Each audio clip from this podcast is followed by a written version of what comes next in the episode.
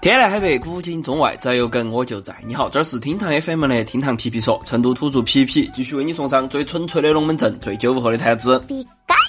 要说上个礼拜娱乐圈分量最重的一件事情啊，相信就是霸占了微博整整两天热搜的王源抽烟。网友说，少年偶像抽烟事件就是一次大型的人设崩塌，各种亲妈粉、姐姐粉，不是痛心疾首就是高呼脱粉。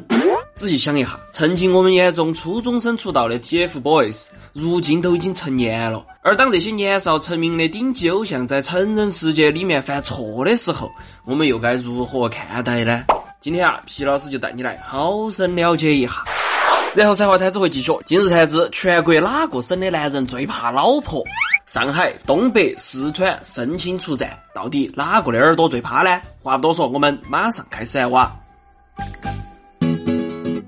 说到上个礼拜的王源抽烟事件啊，可谓是在网上引起了轩然大波。不光那几天把热搜撼得绷紧，就连这两天啊，都被人抓出来鞭尸，又在说。而且和他同桌吃饭的贾乃亮啊、杨超越啊，以及队友人在家中坐歌从天上来的易烊千玺啊，这些都被各种营销号安排得明明白白。甚至啊，BBC 都专门报道了这条国内的八卦消息。这个时候呢，就有很多路人表示不解。听说这个王源已经成年了，都是大学生了，不就是抽个烟嘛？当年陈冠希也是十八十九岁抽烟喝酒，你们还爱得要死，咋个这次的动静这么大呢？我们这个样子说嘛，虽然都是小鲜肉抽烟，但是当年踏入娱乐圈的时候，陈冠希早就成年了，而且他出道就是一个 rapper，出道就是一副玩世不恭的痞子形象，他叼起烟来啊，只会更帅更成熟。而王源不同。人家小朋友出道的时候只有十三岁，还是个乖咪咪的初中生，而且这么多年下来，一直都是以单纯少年感示人。人家之所以有那么多妈妈粉、姐姐粉，全靠的就是一副乖宝宝、乖弟弟的形象。但是嘛，这两年王源其实还真的有点倒霉，翻栏杆被狗仔抓到起，然后他微博道歉；演唱会死太痛苦，然后呢微博道歉。这些都没得啥子大碍，毕竟只是小事一桩。但是呢，这次的事情就有点不一样了。一，他是在明令禁止室内抽烟的北京某餐厅后头抽烟；二是抽烟这个动作啊，就天克乖乖男。毕竟在这么多年的熏陶下，这三小子给人们留下的印象可能永远都是啥子阳光、奶萌、少年感，而荷尔蒙、躁动、叛逆，这和他们丝毫不相干。粉丝和路人都天真的认为，TFBOYS 没得成年人世界的七情六欲和醉生梦死。天哪！他们一直都是会顶着锅盖头笑眯眯的唱这首歌给你快乐，分享不算什么的成长烦恼。不过事情真的就这个样子吗？作为很多人印象后头的初代少年偶像，小虎队后头的乖乖虎苏有朋简直就是上个世纪的王源。当全中国都只记住了他乖他奶的时候，这位偶像却很苦恼。他厌倦了别个天天喊他乖乖虎，他也疲于在社会面前塑造一个完美无缺的乖乖形象。他更讨厌一个被娱乐大众定格的人生。所以啊，苏有朋他现在留长头发，穿黑衬衫，高头扣子还要改开三颗，颈项高头还要再绕几圈粗项链。他想当演员，他想演反派，他想证明自己。可以这个样子说，苏有朋的挣扎我们有目共睹。他是和对国民偶像带来的馈赠和诅咒斗争得最决绝的人之一。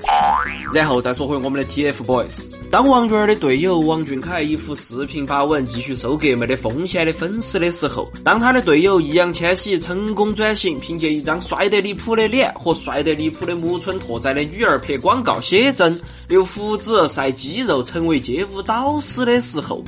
王源呢？他早年和范八一一起拍杂志大片，不过虽然已经是十五六岁的青少年了，他还是一副小绵羊的样子。这些年，我们也只记住了他要考伯克的音乐学院，因为他打的广告永远都是啥子六个核桃、奥利奥之类的和学生相关的内容。当全世界都觉得这个是一个和世俗无关的少年的时候，他却在饭店后头老练的抽起了烟。哦，这个时候啊，痛心疾首、无法面对的粉丝才开始发现，这个少年的皮肤早就失去了十八九岁应有的胶原蛋白。鬼晓得他的烟龄有几年，鬼晓得他还抽不抽其他的东西。律师函警告。再加上之前贴吧后头的各种猛猛转的传说。王源的形象啊，可以说完全就是雪崩瓦塔。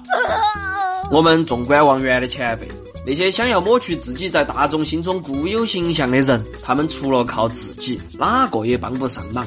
想当年，所有人都在黑鹿晗娘，然后鹿晗就用不错的足球技术和篮球技术，证明了自己只是长得秀气而已。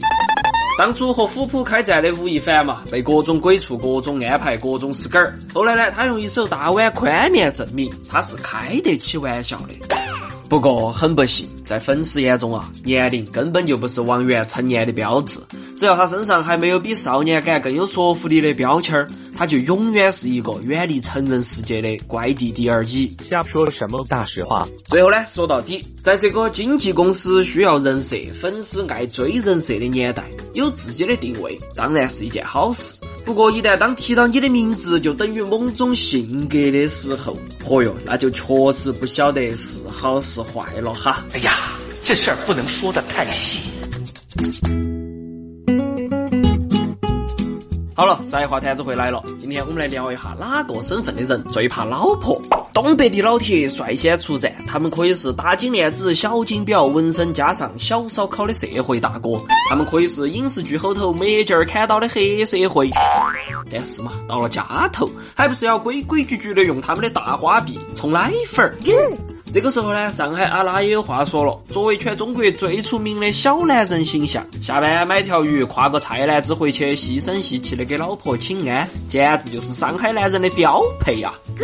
当然嘛，要说到怕老婆界的总统噻，四川男同胞真的是太有名了，太棒了！毕竟他们永远都会很虚实、很大声的给你吼：“哎，耙耳朵，那个叫怕老婆说，我们是儒雅随和，尊尊重老婆。”对了，今天先皮到这儿，更多精彩音频内容，我们下盘接到皮，拜拜。下班路上打开喜马拉雅 APP 听成都频道，有厅堂皮皮说陪你，有九五后中二少年皮皮带领，你就是这条街上最硬的梗王。全新音频互联网品牌厅堂 FM，听你所爱。